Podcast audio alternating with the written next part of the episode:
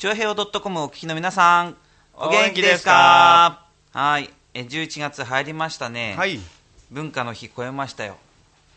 あもうそうなるんそういうことになるねそういうことになるんですよ。ええええまあね、まだちょっと10月に収録してるんですけども、うんあっという間ですね。そうだね今年も11月4日ってことは、もう2ヶ月切っちゃって。俺気がついたらさっきさカレンダーまだ9月のまんまだったのあえそれはちょっとあそっかレコーディングとまあそのレコ発で忙しかったなんかね時間がちょっとある意味こう止まってたんだろうね。うーん。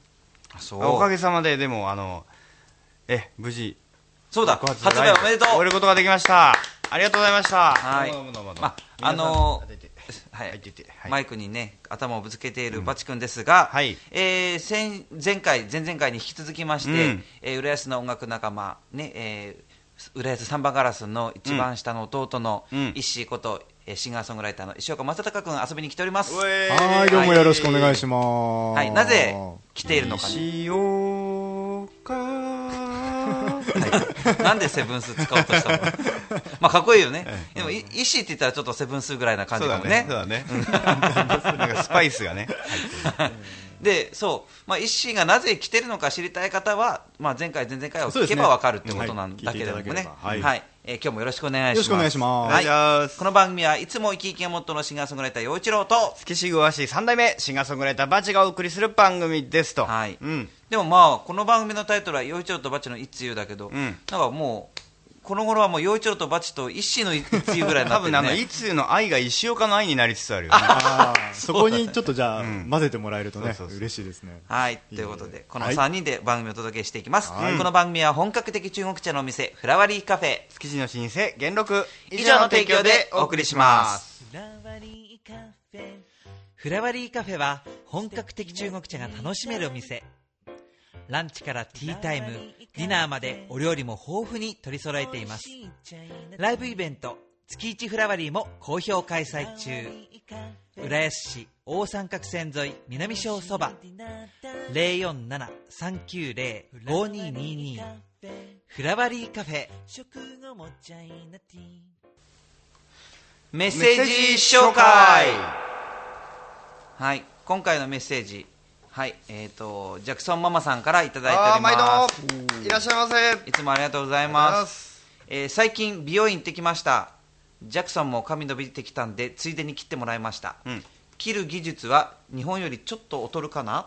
ほもしかしたら日本と同じぐらいなのかもしれないけど私が説明を英語でするのが面倒くさくてお任せで切ってもらったから日本人の私が好きなスタイルとは違ったのかもしれないです。ううんうん。アメリカの美容院で面白いのは髪洗う時座ったままの姿勢で首だけ後ろに倒さないといけないんです。ああもちろん顔にタオルみたいなのはかけてくれません、うんうん。雑誌とかも置いてないしうん。日本は歯医者さんみたいな感じでしたよね、と。うんうん。なんかそんな高いところに洗面台があるの？アメリカって。イッシーはよくアメリカ行くよね。ああ、行きますね。アメリカで髪切るの？アメリカでね、髪切ったことはないですね。そっ。か。よく考えれば。じゃあ覗いたこともない、うん、体験したことないですね。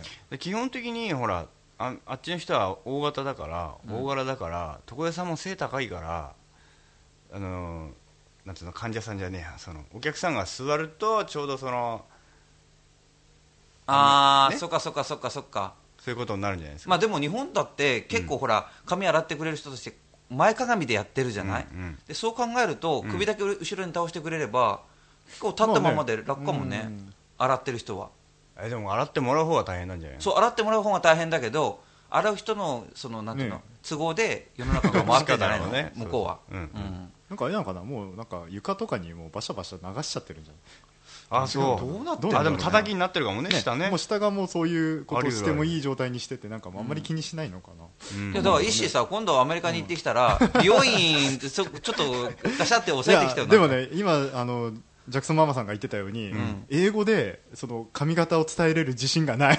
あー。そうか、スポーツカットとか。ね。なっちゃうのかなかなりだって日常英語では使わない単語がいっぱい出てくるよね。確かにね。うん。でもで入って、写真だけ撮って出てくるとか、ダメ。様子だけさ今度アメリカ行った時なんかちょっとそこの辺の駅前行った時みたいな言い方やめた方がいいでね。え。だだだって想像がつかないのも座ったまんまでこう髪洗えるような洗面台があるんだ。へついてるのかね。あんで布もかぶしてくんないの？俺一回さ美容院で、うん。あのすごくねあの人たちってうまいじゃん髪洗うの、うんほいで全くこの布っていうかさ、うん。この髪の生え際よりこっちに絶対来ないの水が、うん。いやー上手ですねって言って髪洗うの、だかうんらまずこれを習うんだって美容院に入ったものあー。へは例えばじょ男性はまだいいけど女性客はお化粧してるでしょ、えうん。そこが濡れてしまうっていうことは絶対にあってはいけないんだって結構でも気使うねね。その作業はね。じゃあそのアメリカ行ったら大変化粧してくるなぐらいなだよねことでしょうねきっとね。まあ、ちょっと続き読みましょうかね、うん。えーあと、えー日本日本より店員の雑談が目立つ感じです。お客さんでちょっと可愛い感じの二十歳ぐらいの男の子が来てたんですけどその人が帰った後他に客もいたのに美容師同士でキャーキャー騒いでました。うんそれは美容室に限らないね。向こうは、いや僕もねなんかこの間タイが好きな友達タイ。タイに行ったらもう,、もう1週間2週間って言ってくる友達がいて、まあ、なんかまあ仕入れの都合で行ってくるらしいんだけど、うん。でその人も毎日毎日あのなんていうの？マッサージしてもらうんだってでもう毎日行くからもう顔なじみになっちゃって、うん。もう来たらわーみたいな感じらしいんだけど、普通やっぱマッサージ屋さんの,、まあその店員さんたちって、うん。まあ、施術してる人が、ねまあ、働いてるって他の人たちうん。余ってる人たちってなんかこう何かね整理整頓だったり、ね仕事を探しますね。掃除したりとかもうその人たちネットだろうなんだろう雑談だろうがなんだろうがもうその辺でやってるんだって。そのじゃあ働いてる人が損みたいなもうな自分は働く時は働いてあー。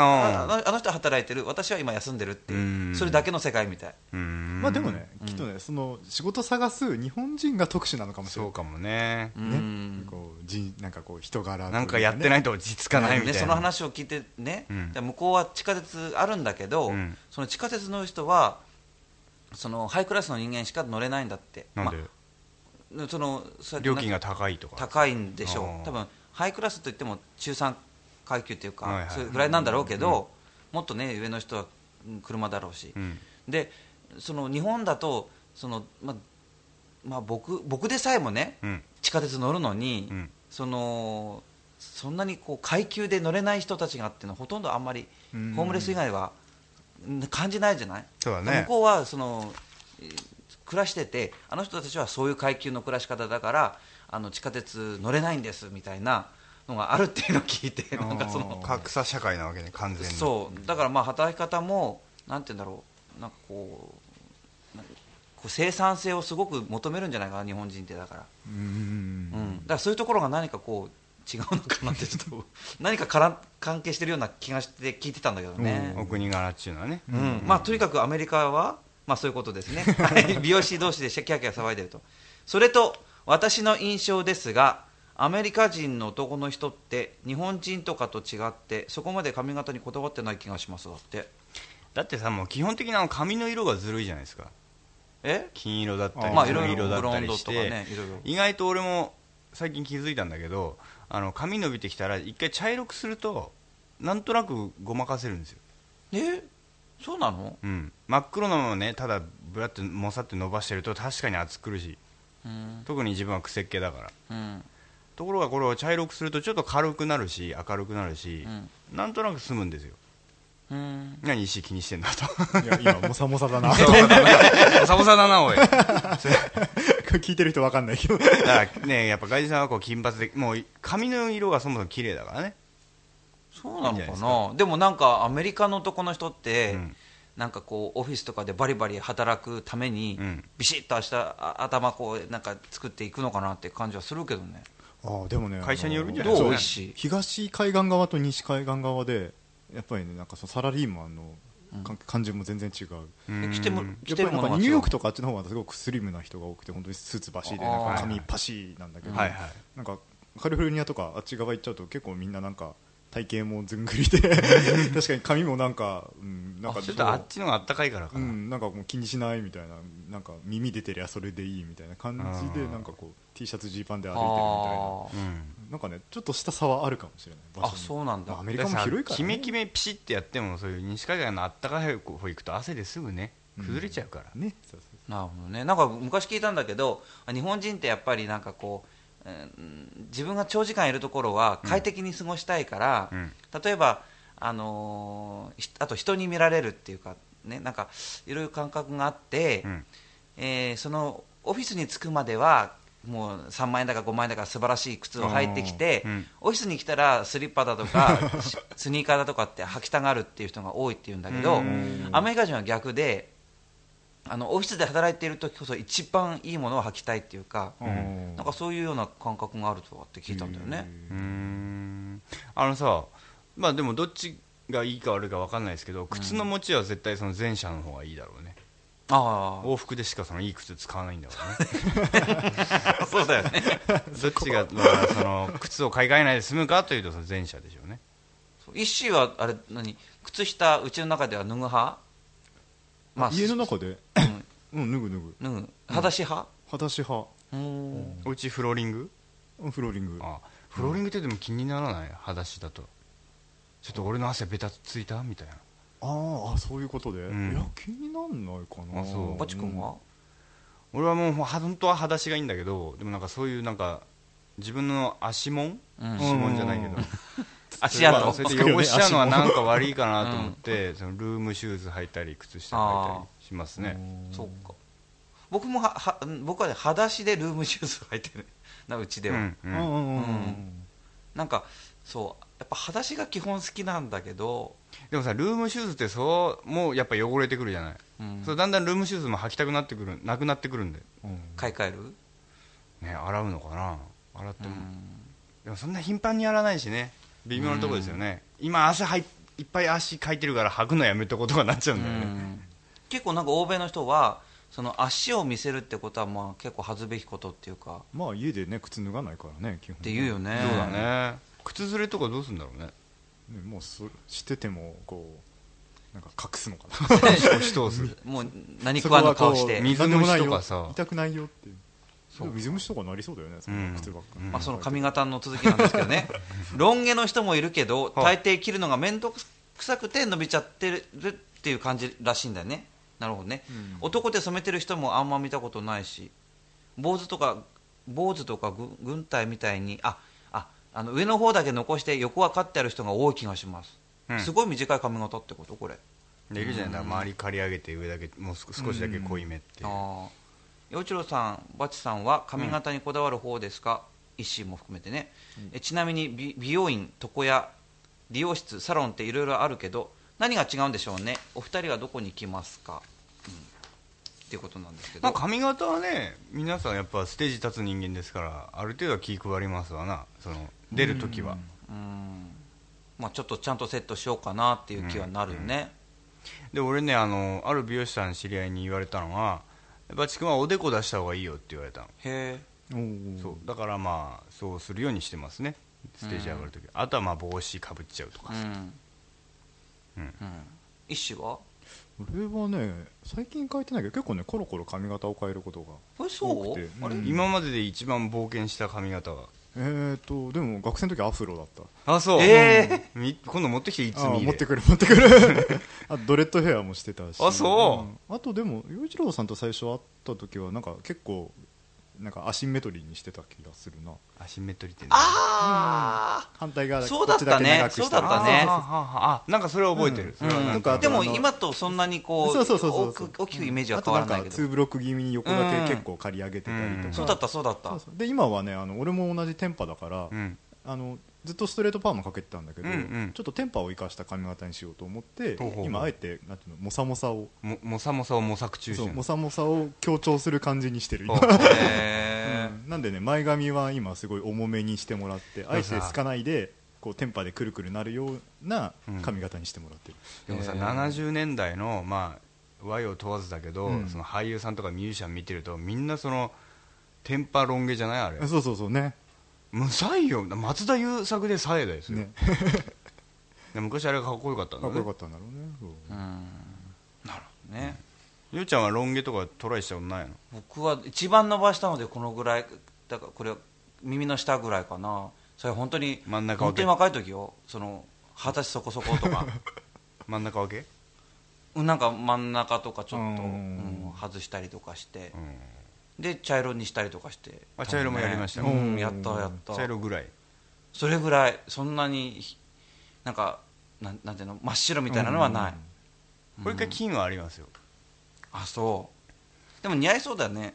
あーまあそんなにうん大丈夫だった。うん。うん。あとねソフトモヒカンやったこああ俺もやったことある。ね。ソフトモヒカン。うん。ソフトモヒカンとモヒカンっていうともう激しいじゃない。うん。ゼロと太郎とかでしょ？そうあのウルトラマンみたいな。ああねうんあれのもうちょっとやさやんわりしたもんあの突起がもうちょっとあんまない感じ。横もね横もまあ刈り上げる程度で。結構サラリーマンの人多くない？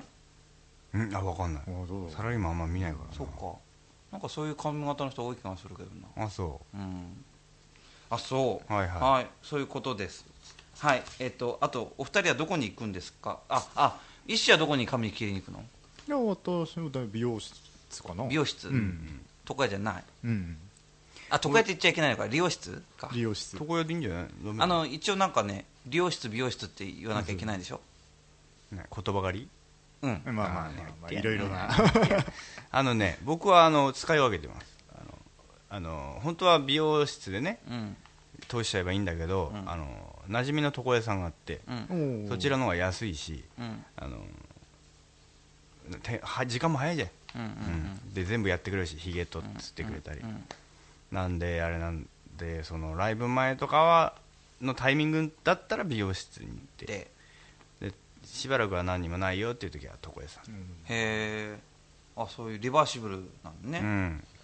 僕はねあの切ってもらうとこは美容室なんだけど、うん。あの舞台をがもう何回も出てるんだけどその舞台でよくそのヘアメイクでお世話になっている、まあ、正木ちゃんという人がいてうん。でその子に切ってもらうっていうのでその時の、まあえー彼女の仲のいい美容室に行ってで切ってもらってるってああ感じ、なるほうん、そんな感じですね、まあ、なんかその正木ちゃんに会うのが楽しみで行ってるみたいな そう感じで言ってるよね、うん、特に、まあ、そんな感じですかね。はい。ということでジャクソンママさんの話ですごいね膨らんだねすごい膨らんだね。なかなか髪の毛の方は出してしないもんね男で。そうね。そう言われてみれば。ううん、ん。ありがとうございました。はい、はい。ありがとうございました。ジャクソンママさん。はい。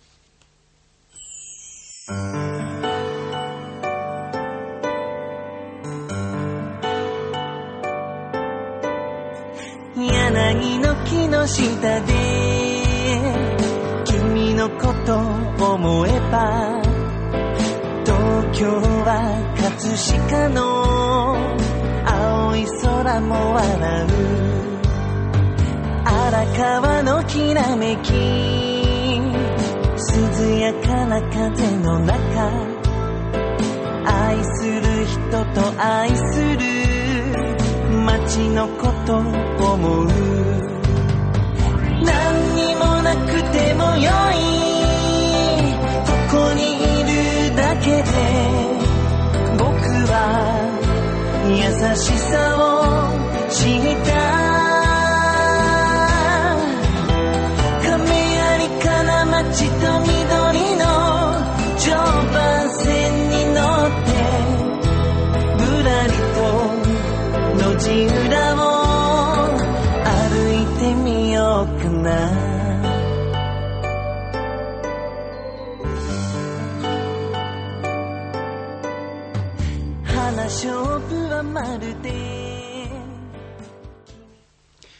ビースタの秘密。はいこの番組は、えーバチ君の音楽部屋ビースタで収録しておりますがその、えー秘密を暴いていこうというこのコーナー。今週の秘密は何ですかバ安チ君？全地帯バンダナすごい気分上々ね。まあ。だってもうこの記憶に新しいうちにこんな話しちゃうからですよ。でまあ9月にあのなんだっけアルバムが出たんだよねそうなんですねそうなんです。ででこの赤いバンダナはななんなの？どどこで手に入る？ライブ会場でうでしか手に入らないといううーん。これこのこ V, v みたいなマークが安全地帯そうのマーク。あのあれですよ。地図記号の安全地帯というのはこの V のマークなんですね。V サイン。そおのそんな習ったっけ？ねなんかあのどうどういう時に使うの？安全地帯って。だからここは無法地帯です。ここは安道路全地帯です。とかじゃないの？あそう。道路のななんだろうねクマが出ないよとかそういうことじゃなくて。いやそうでは。よくわかんない。その安全地帯ってマーク工あるんだ。事現場のねマークとかもしれないですね。あーそうなんだ。使われるね。もうだから A に近いわざとそうしてんの？安全地帯だから。あ V, v なの？これ。V ですよ。あ V か、うん。V ですよ。勝利の V ですあ逆じゃなくて、うん。ああそうなんだ。でこれあのバンダナって言わないんです商品名。玉木巻きっていうんです。って書いてあった。迷わず買ったねあたそう。玉木巻き。でなこれ以外にもいろいろ買ったの？もしかして。ああと T シャツ1枚。あそう。それだけです。あとそのその会場で CD を3000円以上買うとメンバー全員のサイン入り色紙がもらえるってあったからおいやーと思ったけど、待て待て俺もここは大人にと。あのこんなんで喜んでちゃいけないと。実際にあの直に会うまではこんなこと浮かれちゃいけないとうん。いうことで、えー我慢したけどね。あでもすごすごいやっぱりすごいね。うちらもなんかささ、うん。サンバカラスでその何 CD つね、うん。その歌作ったらさ、うん。なんかそういうグッズ作る？面白いね。ね面白いね。売れりゃいいけどね。ね。ええ買ってくんないかな？はーってくんないんじゃないかな。そっか。もうちょっと頑張りましょうよ。うん頑張って買ってもらえるように何何作ればいいのだって？いやだから。まんじゅうとか？いやだからやっぱ作る曲って大事だよね。そうですね。うんだから作る曲はなんかそういう商品を買いたくなるような。ようなちょっとなんそういうなんかそういう歌作るのもいいかもよ、それを煽らせる。うん。風になびくカラスのバンダナとかそんな感じ？違う。だからバチ君とかイッシーがもうなんか王子様みたいに見えるような歌を作るってことよ。ああーあそういうことね。そうグッそういう歌グもあってんじゃない？買いたくなるようなアイドル的な感じに？そうそういう歌をねなんかうん二人歌ってもらいたい気もするんだよね、だってどうほっといたってかっこいい曲作るんだもあいやいやいや。いやちょっとそういうまあそうね。まあ今あそうそういえばビスタの秘密だったそうです。そうバンダナね。うん。あそう。僕は先日のそのワンマンレコ発ワンマンライブでもこれを足にですね縛って。ああ縛ってたね。でしょ？そうそうそうあ、ね。そうこれか。ご利益をいただきたくて。ええ。やってみまあした。えーとそのどんなバンダナか見たい人は、番組内スポットをチェック。あはい。ビスタの秘密でした。チョアヘヨドットコム。It's you. はい。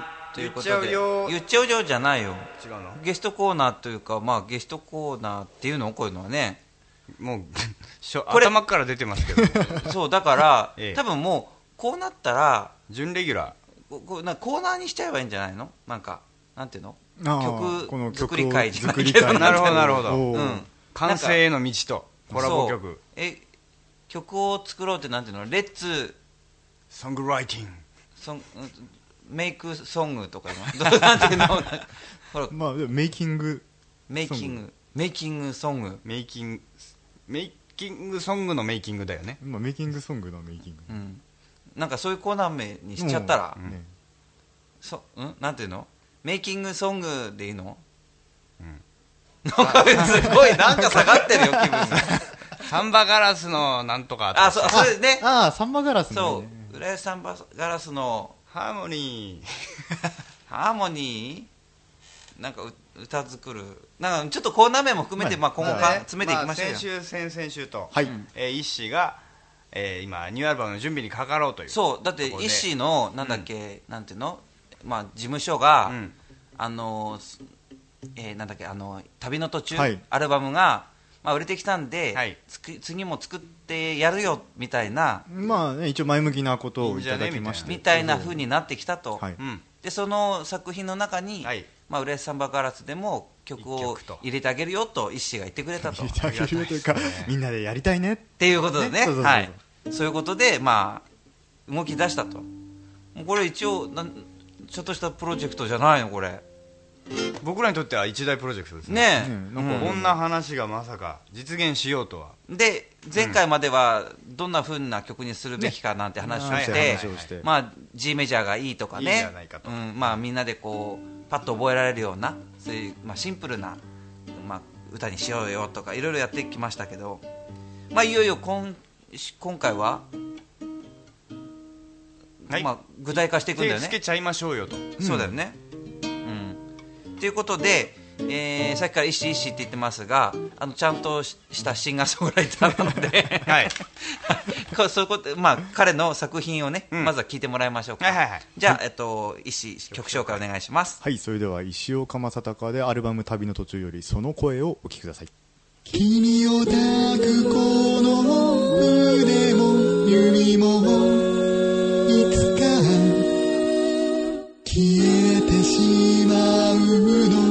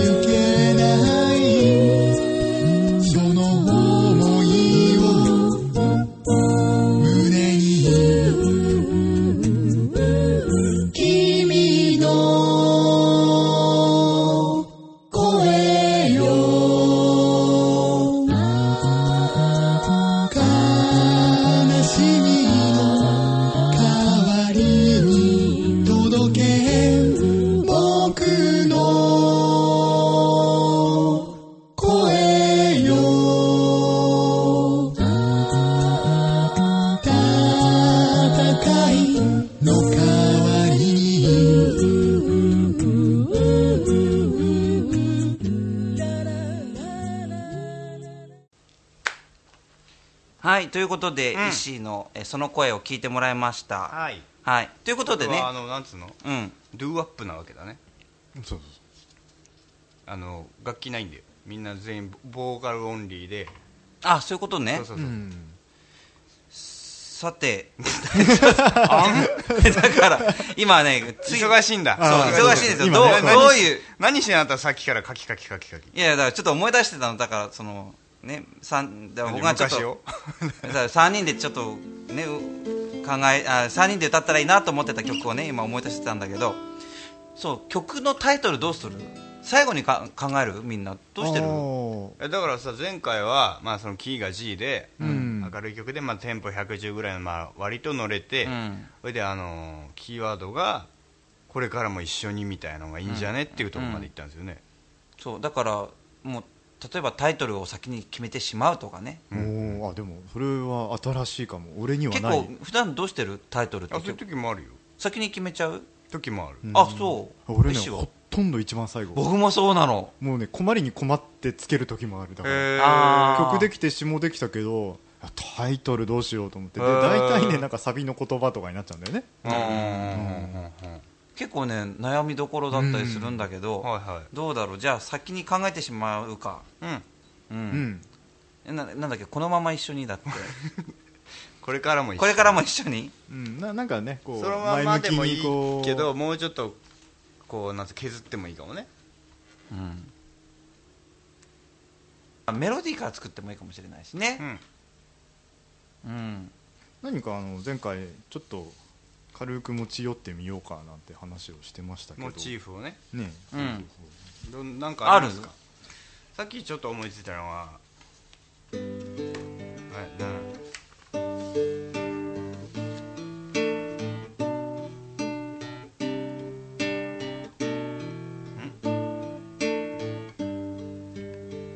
まあすごいなんかシンプルだけど印象的かなと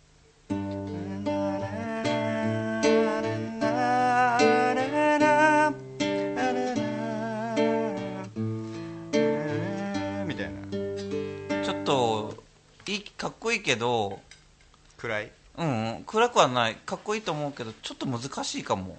なるほど、あのもっとサマーオンの世界で作った方が、うん、でもなんかこうまあ、好きだけどうねこういうの。あのーなんだろう。イントロの入りとか、うん。そういうこうラインが入ってくるとかっこいいかもしれないですね。そね。イントロに使うとかね。曲はそういうの感じ好き、すごい好き、うん。意思はなく考えててんの？うんだからどうしてもね俺コード G になるとサビが G になっちゃうんだけどあでいいんじゃない、うん、いやなんかなんかひねりも欲しいなと思ったけどきっとねいつもの例でいくとなんか「ララララララララララララララララ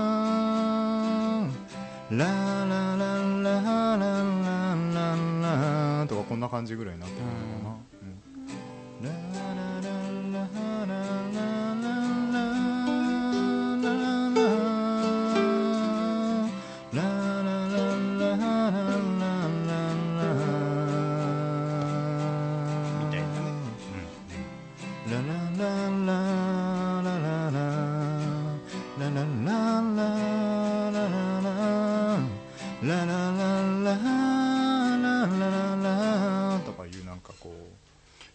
ちゃんとってきたね。ういやなんとなくね。なんとなく形だけ。偉い。あ陽一郎が立ったぞ。僕もちょっと、いうん。やってきた。やなんか今聞いててね。ピアノの前に立ちました、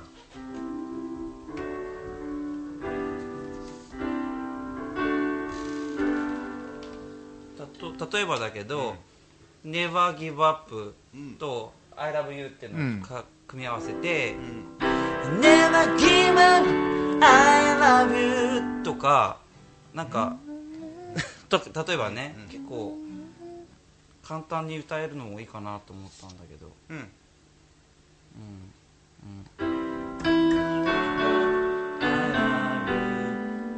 これぐらいだったら覚えられると思うんだ。うん。うんうんうん。いや確かに確かに。た例えばの話だけど、うん、今ちょっとまあちょっと外して G から外してや歌ってみあの「ダナン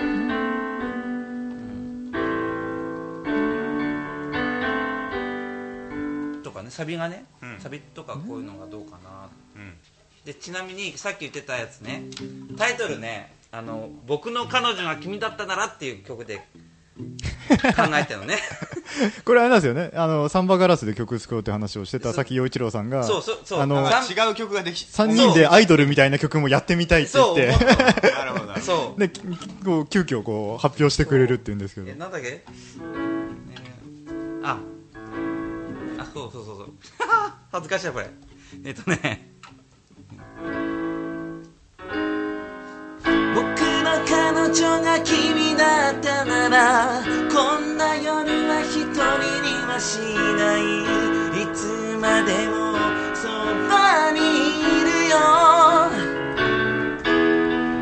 もし君が望んでくれるなら朝までこのまま一緒にいよ。う守ってあげたい。大好きだから。いや素晴らしい。そういうことで。素晴らしい、なるほどね。うんサビが漏れるとさとりあえず3人の3人いる意味があるじゃん。なんかねそうまあみんなでユニゾンで歌うのもいいけどせっかくねシンガーが3人いるからねうん。3人でハモりたいよね。あでもねいい。なんか一キーワードになる。そこからこう広げていける気がする。ね。ネバーギブアップ。うん。何をネバギブアップ？い やでもさねなんかこうみんなどこかで諦めてることとか。そうだよ。主語は必要ないかも。そうそう。どこかで絶対誰もが心の中にこうちょっと諦めそうになってることとか 諦めてたこととかって絶対あるはずだから。そうだね。ね。やっぱそういう意味ではなんかみんながそれぞれの人生に重ね合わせやすいそうそうそうそう。内容にしたいよね。うん、うん理想とあの人が好きなんだけどあの人はあ自分を好きじゃないとかね。諦めちゃうとかね。あー恋ね。うん。恋を諦めるか。え？私事はいいから。その 含みは何ですか？うん含みはないよ。あそういうこともあるなと思ってね。うーんって。で諦めたくないことは何なの？逆に。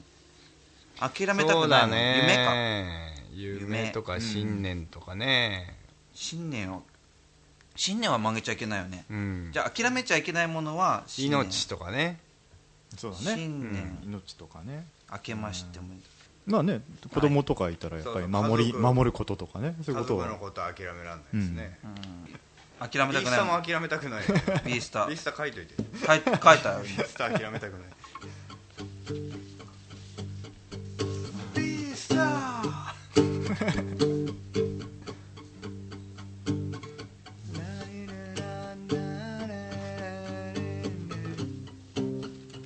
タなそれ感じいいね。あいいねいいねそれ。いい。うん。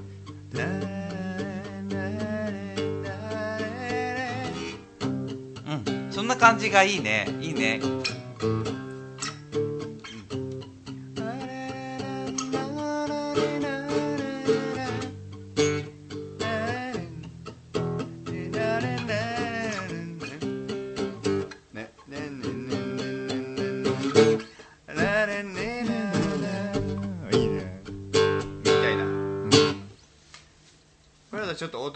加わりますね。加わるね。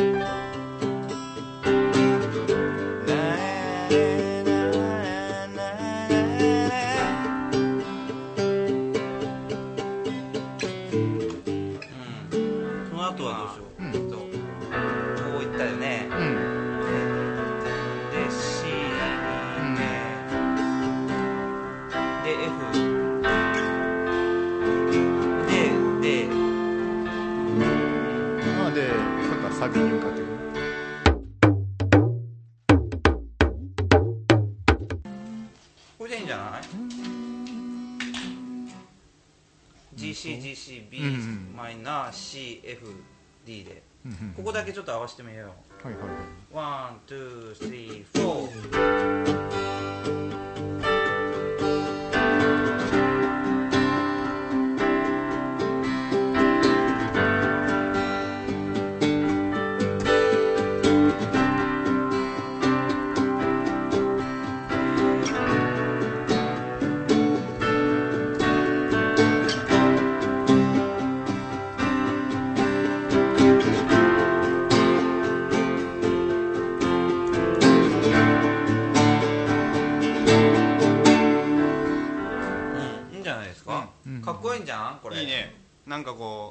こうしゃらくない感じで。うん。いいいい。なんか諦めちゃいけない感じになってきたよ。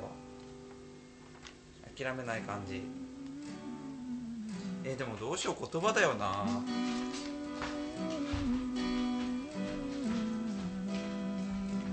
じゃあ今日は、そうですね。今回はこのぐらいにしとこう。ははい、ということで。キリがないと。キリがなくなっちゃいますからね。ということでえじゃああのバチ君の曲で。はい。えーと新録バージョンのねはい。発売バージョンの「スコール」から。どうぞ「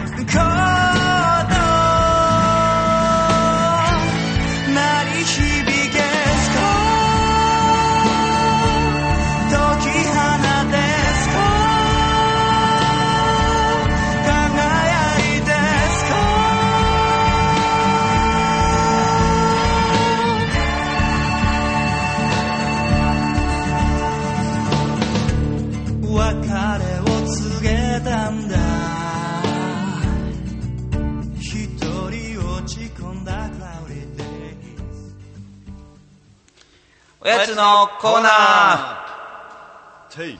結構くたべれたね。それだよ。甘いものを食べようじゃないか。はい。ということで、うん。えー今回はイッシーがねお買ってきてくれたんですけども、はい。えー浦安市のね大三角線っていう、まあ、大きな、まあ、と通りがあるんだけど、うん。そこにある、えーこの番組のはい。スポンサーである、えーフラワリーカフェの、まあ、近くでもあるよね。そうですね。あれはい。えー、とここはフランス菓子の店でいいのかね？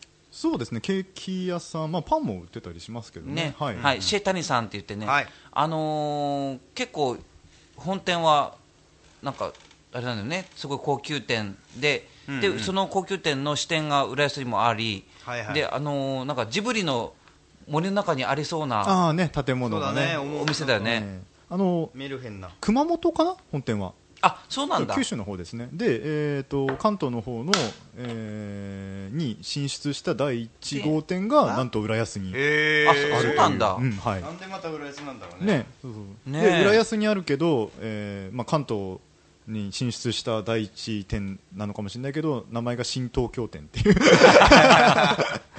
浦安さんいつもそういう扱いだよね。いえいえ。東京ベイとかね。うんということで、じゃあせっかく買ってきていただいた、はい、でそこでですね、はい。一番人気ということで、舞浜シュークリーム。いいじゃない買ってまいりました。あはい。前浜シュークリームって名前なんだ。舞浜シュークリームという名へ前ですので、じゃあいただきましょう、はい。いただきましょう。はい。すごいうまそうこれ。まああのー番組内スポットにはこれのね実物が写真がはい。あるので見ていただきたいんですけどあの皮にこれ、これナッツがいっぱいついてるよね。トゲトゲみたくな。シューの形がとかちょっとしっかりしてそうなねねのシュークリームよりも、いただきます。いただきます。あうん。うああクリームが濃厚。まい美味し生地がサクサク。結構しっかりカスタードクリームですね、いね。でまたこのアーモンドは香ばしいわこれ。はね噛むとそこのアーモンドのさ、うん。香りが広がってうまいね。でも本当にこれクリームがいっぱいに入ってるよね、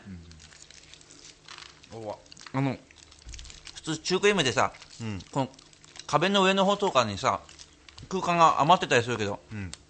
これ壁いっぱいに全部クリームだよ。すごい。うんうんうん。贅沢だね、結構あのまあまだ、えー、と買いに行った時は10月末だったので、うん。あの行った時にねハロウィン用になんか結構創作のケーキなんかもいっぱい置いてて、あうん。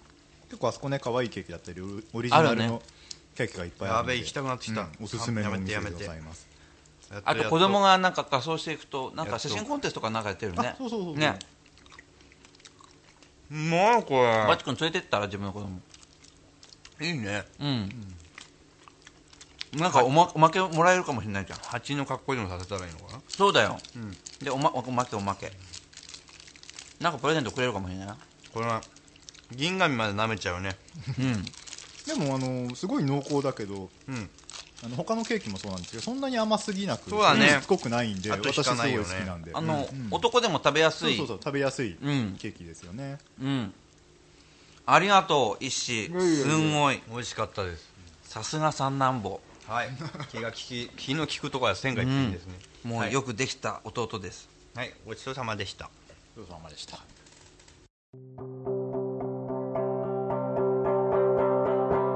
れを聞かなきゃ今夜も眠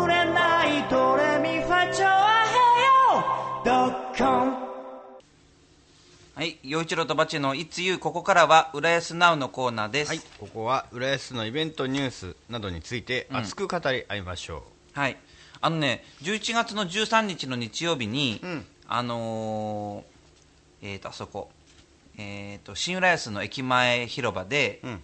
えー、と自転車の、まあ、こう交通ルールのマナーっていうかなんかそういうようなことのイベントに僕ね、はい。司会で出る予定なんだけどうほうほうほう。ほっていうので、まあ、浦安の自転車交通事情みたいな話をしようと思ってるんだけうど、はいはいどうぞ。あのこう3人ともこれあれだよね。医師もよく自転車乗るよね。趣味で自転車も乗るし、そうですね。はい。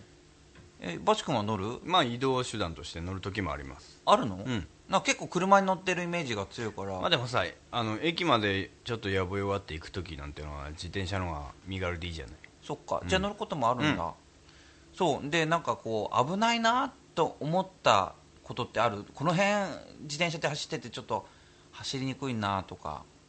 うん。まあ道逆にもねあの震災の影響でちょっと凸凹になって危ないなっていうの特に新浦安の方はねあるけど。うん。マナー的なところで。そうもっと思うのはそれあのこなんか今その自転車運転に対する取り締まりが厳しくなってうんそうだよね、傘がダメとかうん。傘差しながら走っちゃダメとか、えー携帯いじりながらダメとか音楽聴きながらダメとかなるんでしょ？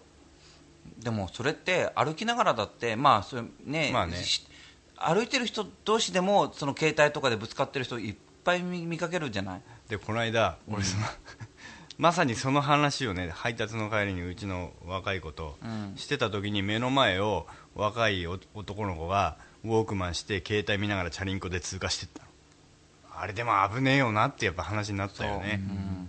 だってそれでそういう乗り方してって、でぶつかった日には人ってなんか例えば志浦の方とかはうん。結構、まあ、ひ道が広いけど歩道も、うん。ちのちょっと方はね歩道が狭いんだけど、うん。なんていうのかな。なんか自転車でなんかこう我が物顔で行く人っていうかさ。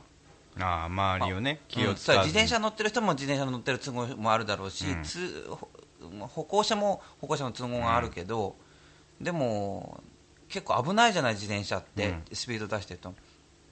自分のちっちゃい子とか乗せてる人がこうダーって突進してきたりするのね。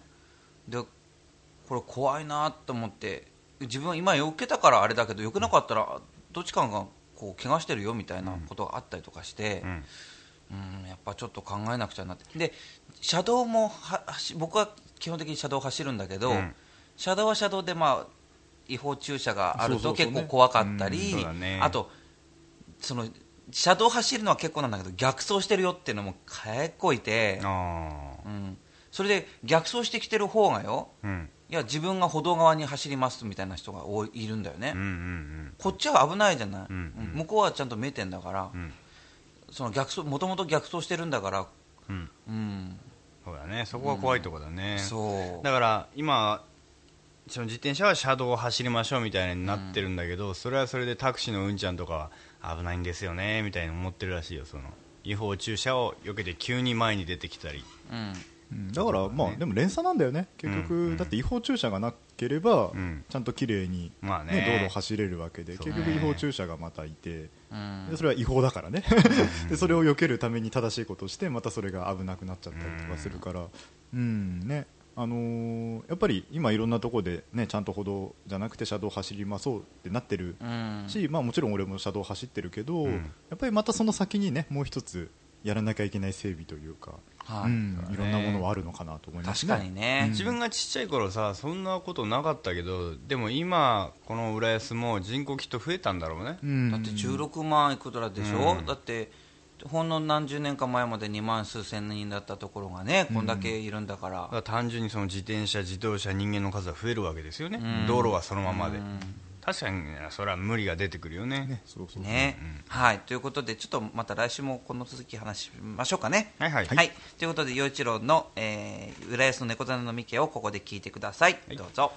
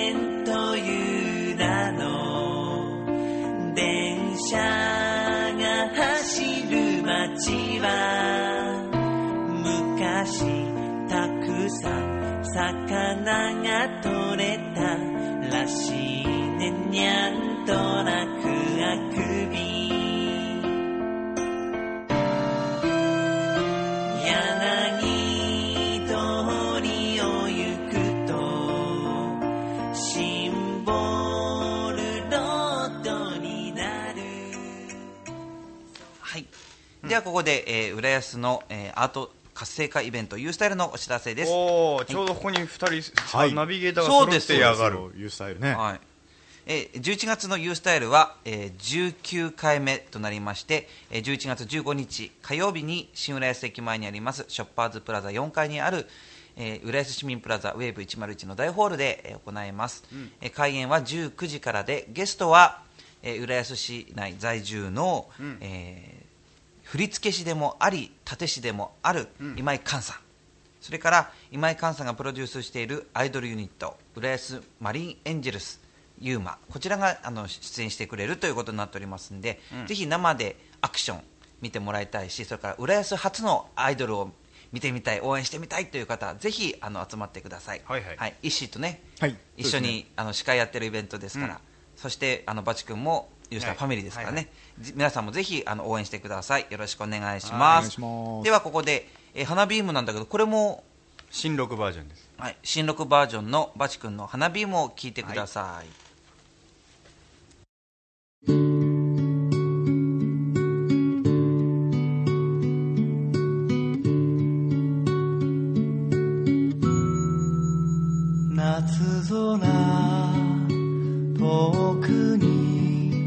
瞬く白花火季節の終わりを告げる葉月の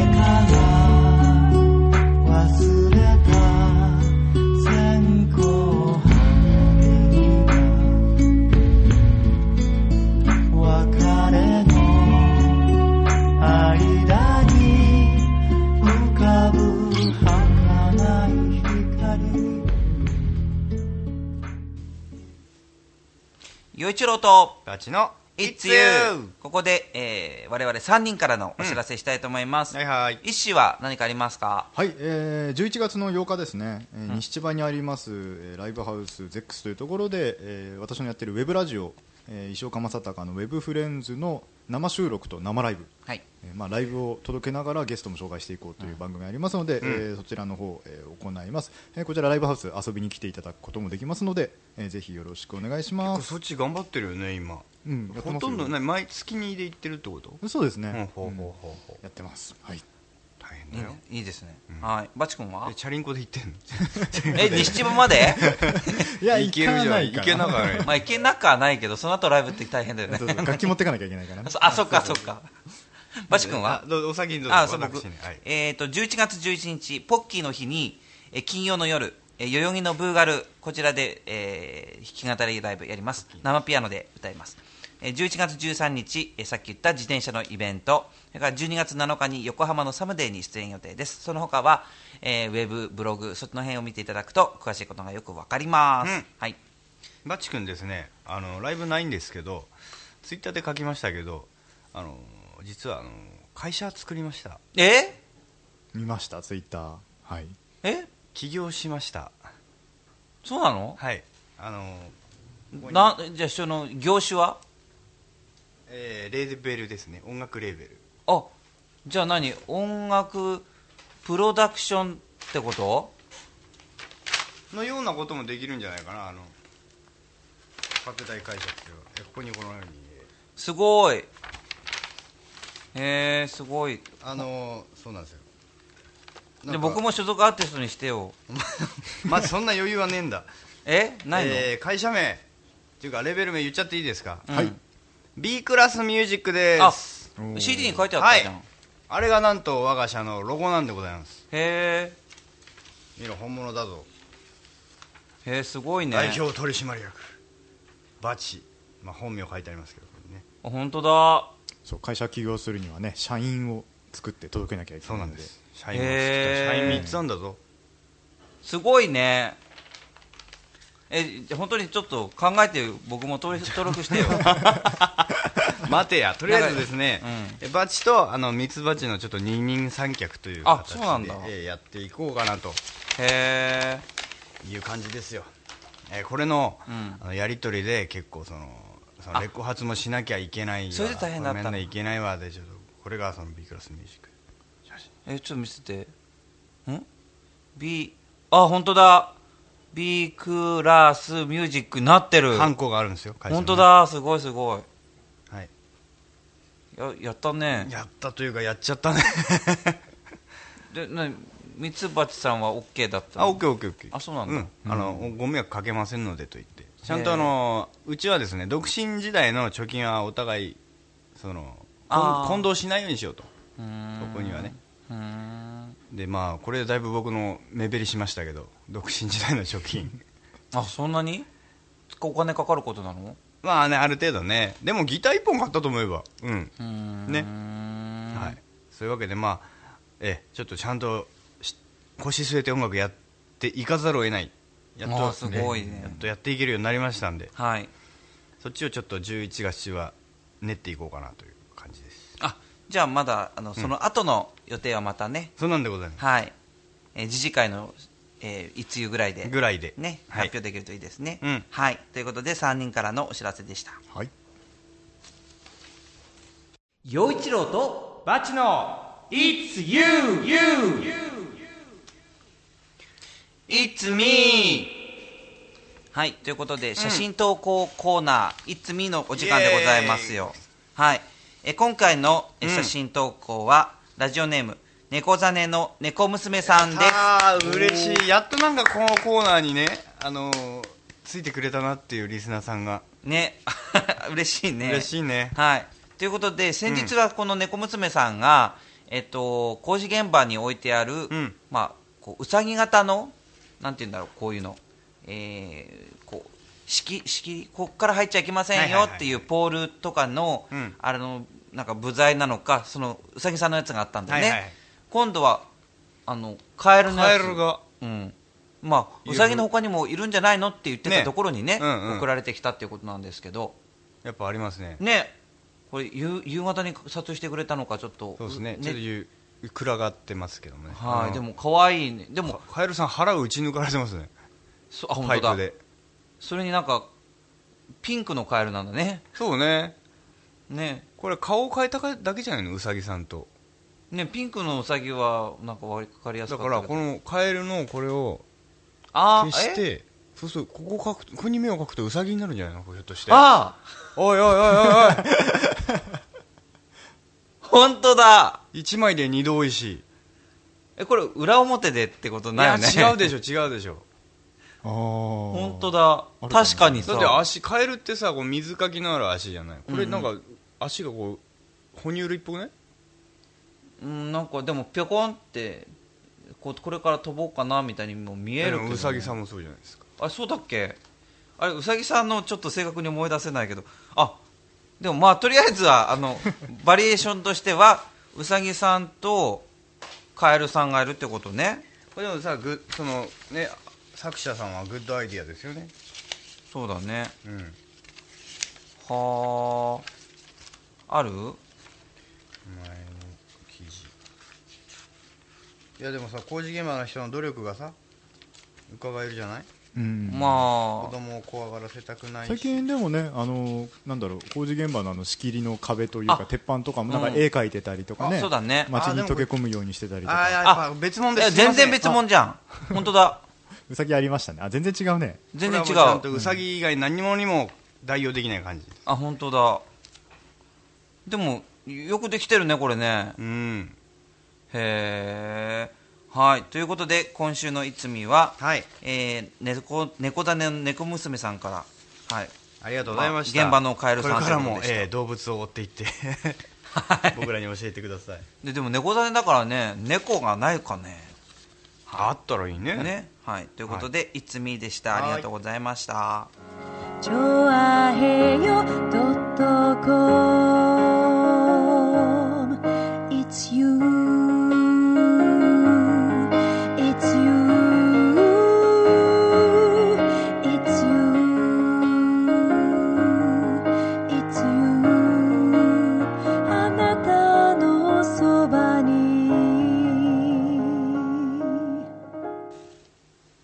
ということでエンディングです。エンディング。はい皆さんどうもありがとうございました。ジャクソンママさん猫娘さんおね便りいつみ投稿ありがとうございました。はい。ということで次回からも皆さんよろしくお願いします、えー、とメールアドレスはバチ陽一郎アットマークヤフー .co.jp こちらまでぜひ、えー送ってください、それからチュアヘオ .com のトップページお便りフォームからも受け付けております、はい、ということでいつも生き生きはもっとのシンガーソングライター陽一郎と築地大橋3代目シンガーソングライターバチでお送りしましたが調和平洋 .com お聞きの皆さんいかがでしたか？いつゆ今週はこの辺でお別れです、うん、一週も本当にありがとうございました、い、また来週もそうですね。はい、よろしくお願いします。この番組は本格的中国茶のお店フラワリーカフェ。築地の老舗元禄以上の提供でお送りしました。バイバイバイ。バイバイ。バイバイ。